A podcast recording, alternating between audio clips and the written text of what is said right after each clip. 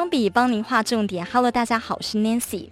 继续上一集和大家聊到了如何来拟定新年的计划。那心理师呢，教大家掌握十大方针。这集我们要继续跟大家聊聊，如果你生活长期处在慢性压力之下，不止对情绪会产生影响，还会引起一连串的健康问题哦。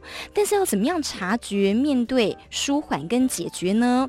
我们要继续来跟资深心理师工会全联会理事罗慧群罗理事来聊聊。Hello，慧群。Hello，龙轩，谢谢再继续邀请。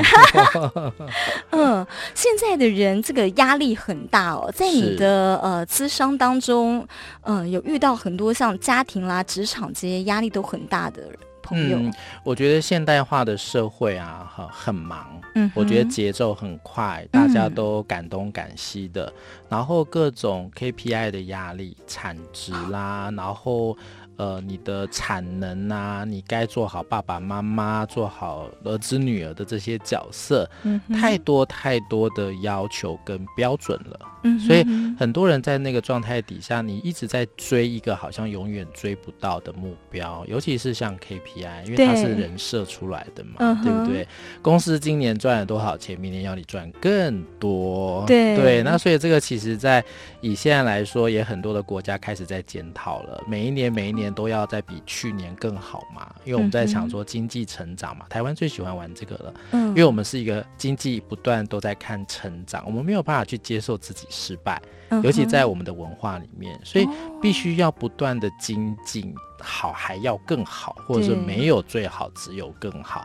这样的标语，其实，在我们一般的这个社会大众或基层的老公，哇，真的是听了这个头皮发麻，会一直不断的在这样的压力里面，就会有一种没有办法逃脱压力的感觉。觉，嗯，对，这是现代人很常出现的，所以我们其实可以先来谈一下慢性的压力，因为过去比较多，例如说发生了一些特殊的急性的事件，例如说有家人过世啦，或者是出车祸意外啊，这种比较是事件。单一事件带来的是急性的压力，或者是你要考试有个很大的专案报告，嗯，但是当那个事件结束了，那个压力就会下来了。但我刚刚讲的那个 KPI 也好，或者是不断的要精进，或者是完成各项人家指派的任务，它没有停止的一天，所以它就会形成叫慢性的压力，因为它是无时无刻。都压在你身上，虽然没有像是说我发生一个很大的意外，压力突然飙得很高，但那种缓缓就有点像温水煮青蛙，大家都被煮在这一锅水里面，水不断的在加温，然后你就不断在那边挣扎挣扎挣扎。所以慢性压力有一个很大很大的特征，就是你会感觉到非常的疲惫。哦，对，会是一种。被掏空、掏尽的感觉，嗯，你知道自己应该要打起精神，好好的做工作，当好你的父母或做好你的子女角色，但你会越来越发现你没有力气了。嗯，对，这大概都会比较多，是从慢性压力的概念来看。哎，你刚讲到那个 KPI 啊，哦，还有现在大家在讲的 OKR，嗯，对，刚好因为呢，现在是回顾过去、展望未来的这个临界点，点，对，嗯，所以应该其实很多人都面对你刚讲到的这个压力。没错，没错，这个其实从一个更巨观的角度来看，就是全世界、全球都是同样的，希望大家能够有一个更高的产能。嗯哼，所以这个无论是各行各业，大家都会进到。这样的一个魔咒里，然后像过去如果是担任父母亲的角色，小孩大概养到几岁，荣轩觉得就可以放生了。我像我就比较那个啊，你知道，当妈妈就是会想很多，可能对对，可能到他一辈子吧，我都会担心他。啊、但你说放生哦。大学毕业吧，嗯嗯嗯嗯，大概以前呐、啊，哈，比较早期啊，我们中年人嘛，我们我们父母那一辈，大概很多人就是先抓十八岁嘛。对不对？嗯、高中高职毕业就让他去工作，嗯，没有一定要念大学嘛。对。但是因为我们现在这个学历的问题，对不对？嗯、现在大学就像以前的高中一样啊，所以你必须就还是要往后四年嘛。嗯。对，就到二十二啦。然后现在又有很多人以前啊去挤破这个大学的窄门，那是我们那个年代的事嘛。现在叫做挤研究所的窄门。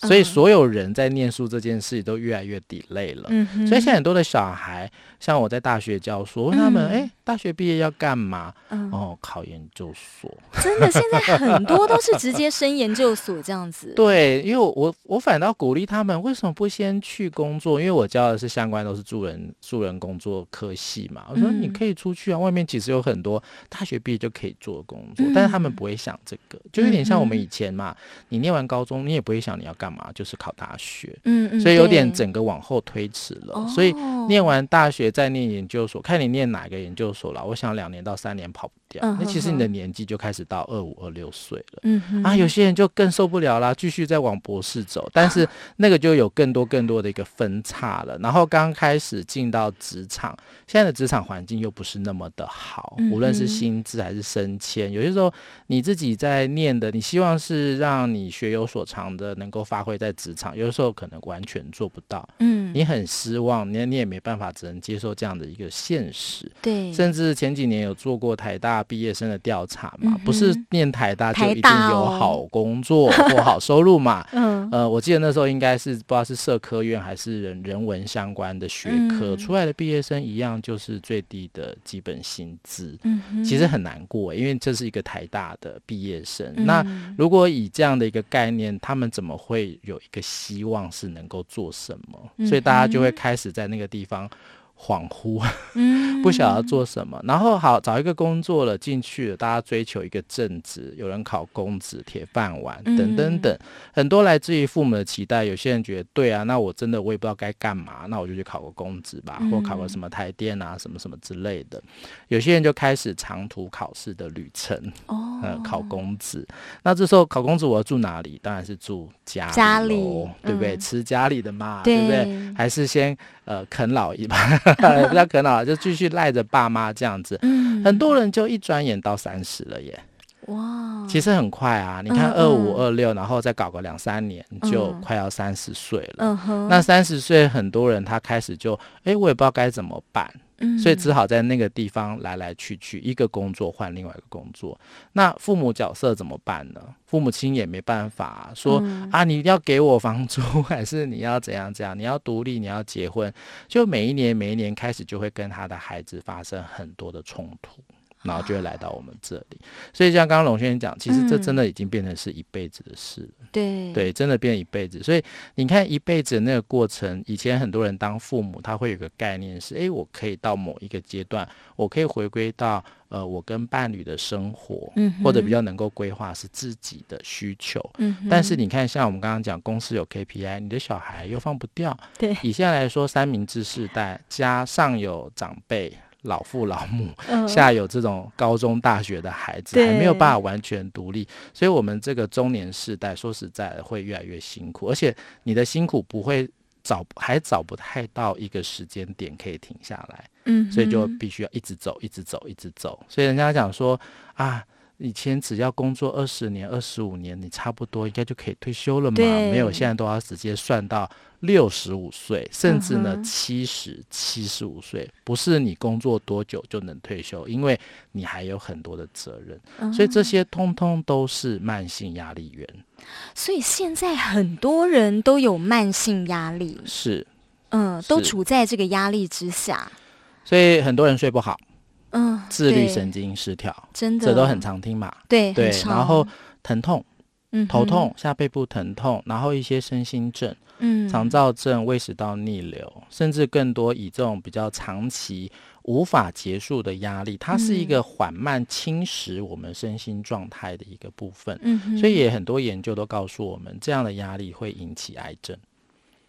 怪不得那个癌症的人也蛮多。对，例如说像我们常在探讨的是女性，她有很多压抑的情绪，压、嗯、抑的情绪可能会造成乳癌。嗯哼，好，那如果有一些愤怒压抑的，会形成子宫子宫癌、子宫颈癌等等的，哦、它都是因为你的一些情绪无法抒发的情况底下，它就内射到你身体里面，嗯、然后造成你器官的这个突变，形成癌症。嗯、这个大概在这十年的这个研究都非常确确认这件事情，因为它会造成你压力荷尔蒙的分泌，嗯、这是不好的荷尔蒙，嗯、你的身体里面就一直产生在毒素或发炎的状态底下，嗯、就很容易造成身体的疾病。那现在生病人很多，对，年轻化，癌症年轻化也非常多，你。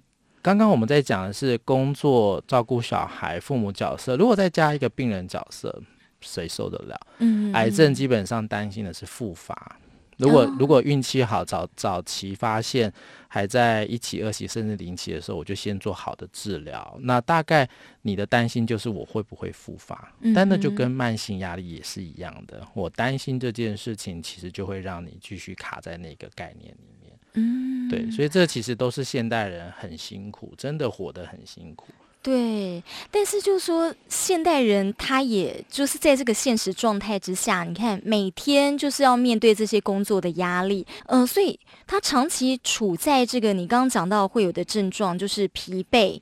对，那他要怎么察觉呢？嗯，所以所以那个察觉这件事情哦，我觉得现在人呢、哦，就是很辛苦的是，连察觉的时间都没有。对，这是很很可怕的事情。嗯、所以我们往往会提醒说，我们还是要让自己能够留有一些个人的空间跟时间。嗯哼，哦，其实那个空间跟时间，并不是说哦，我要自己什么出国二十天这种，不是这一种状态，嗯、就是在你无论我们刚刚讲的，在公司的角色、父母的角色。角色要先提醒自己留时间给自己，嗯，先这样就好。留时间要干嘛？不是让你去追剧哦，嗯、留时间是让你去好好的检视一下自己这阵子的状况。嗯，有些人他的疲劳已经变成是习惯了，有些人他的疼痛只要吃一颗止痛药就结束了。嗯，这些东西通常都是出现在没有时间去反思的过程当中，我只能赶快的解决现在的困境。嗯，但是解决困境这件事情对我来说，因为已经慢性化了，所以你是无法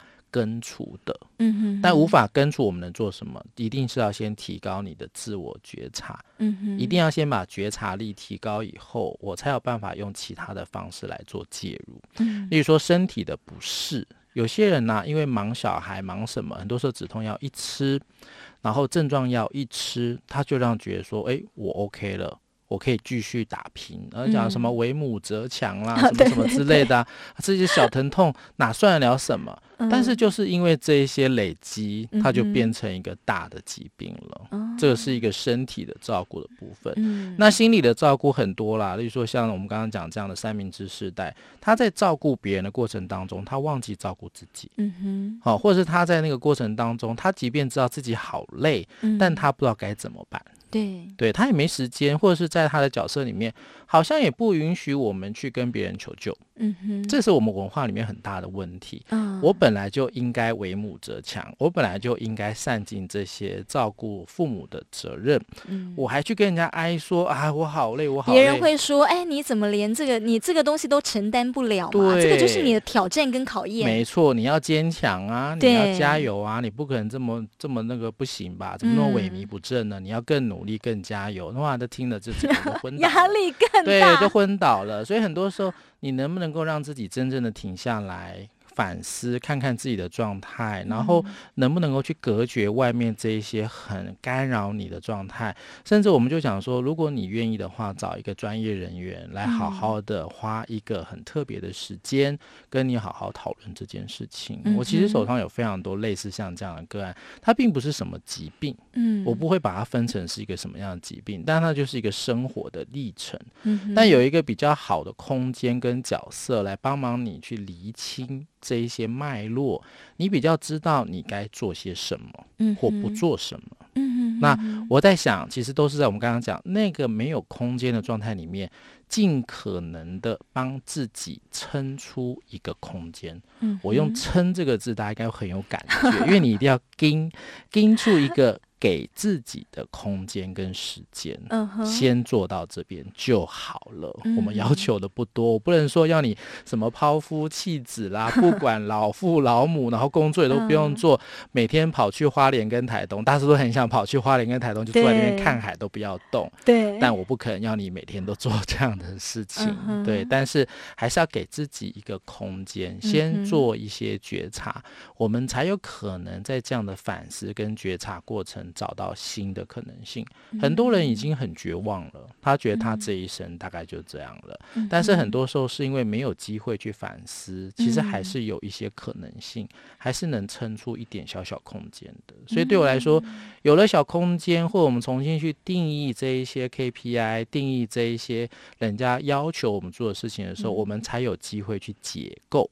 这应该是大家比较比较不常听到解解开的解解开这个社会文化家庭给我的一个框架，去解构掉这个框架，我的人会舒服一点。嗯嗯，你说是不是还是解构就不用管 KPI 吗？当然不是，但是你自己会对于 KPI 或对于这个工业发达，然后要求你不断的像这个小螺丝钉滚来滚去，滚来滚去，我会自己比较释怀一点。哦，主要是走到自己的释怀。我们讲说心灵的平静也可以，灵性的安在安适也可以，嗯，或更找到人生的意义，我觉得那都好。嗯哼哼，对，但是很多时候你明明有想，但你根本没有机会做，嗯，反倒觉得说执行让自己去想这件事情，我觉得那是很重要的，嗯，对，所以那个对我来说，那都是很重要的第一步，把这一块撑出来以后，我们才真的有机会开到看到一些新的可能性，嗯，所以你的空间跟你的时间，你可能是心灵上的空间，对，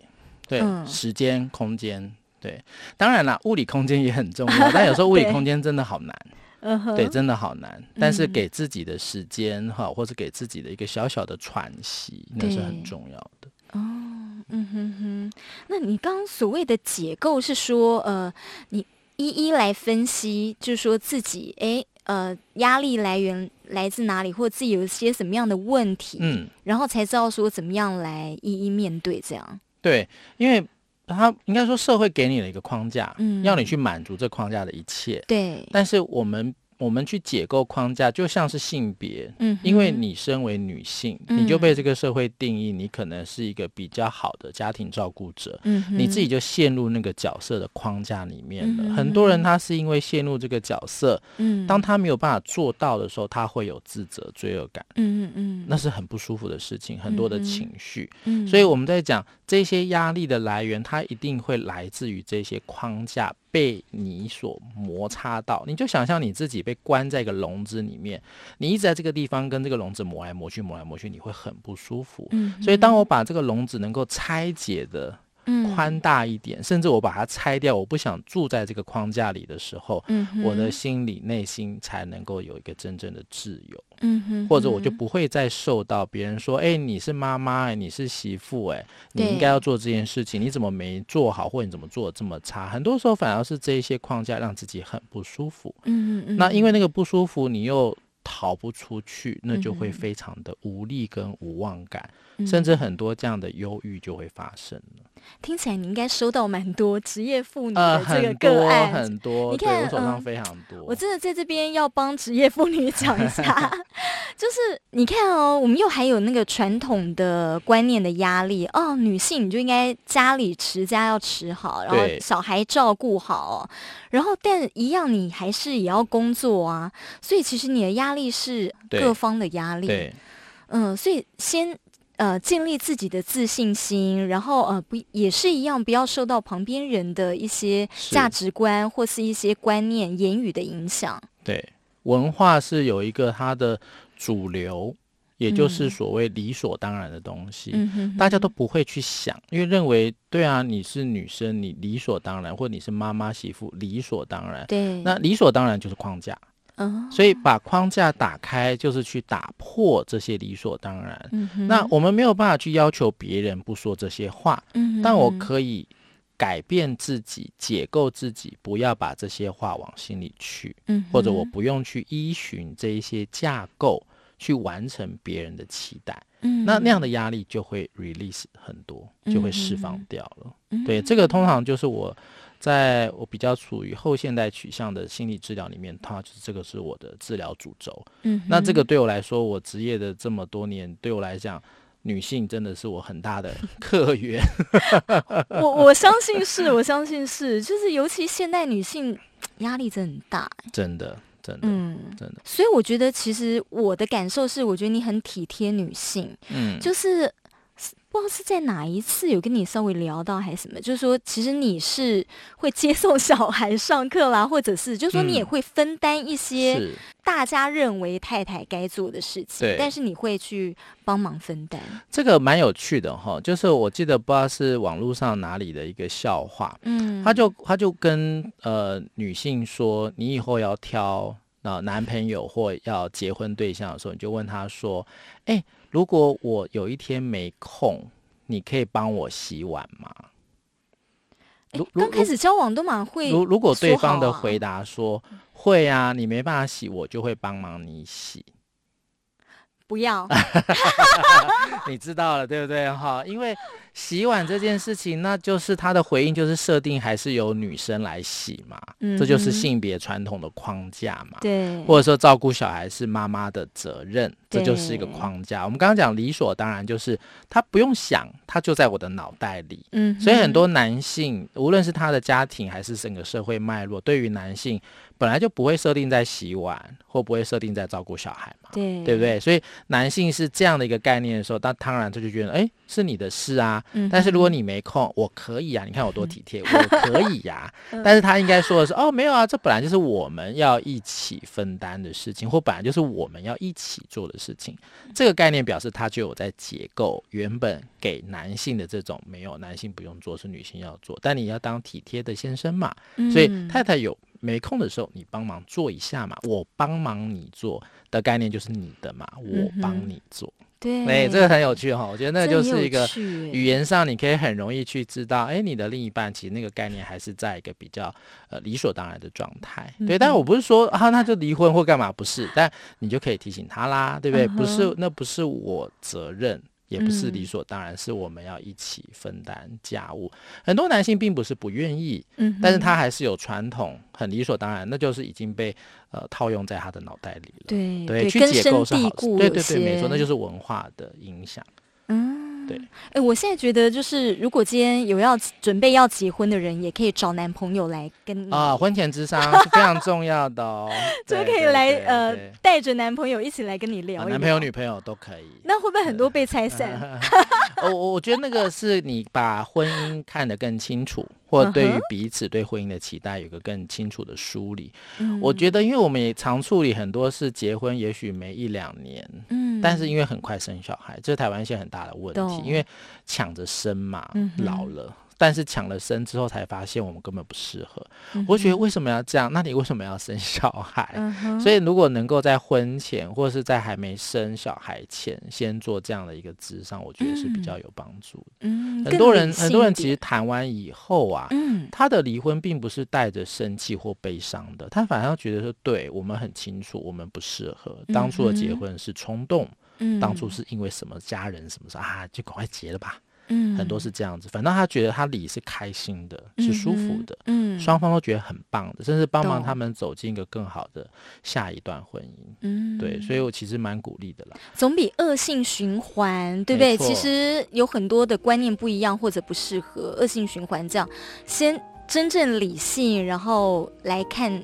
会比较好，对，打破一些框架啦。然后很多时候婚姻的框架，有的时候像现在过年啦，你就没办法啦，逼得一定要去找对象。但是为了为了父母或为了文化去找对象，你心里面一定不舒服。嗯，这样找的对象怎么会开心呢？嗯，对，但很多时候没办法，你就被就有点像你被这个社会的大滚轮推着走。嗯，推着走，推着走，你没有办法停下来。嗯，所以我才刚刚讲说，你要撑住一个空间，让这个空间能够被你创造出来，能够好好想，无论想工作、想婚姻还是想什么，嗯，能够有这样的时间想是很重要，因为现在就是没时间。嗯，对。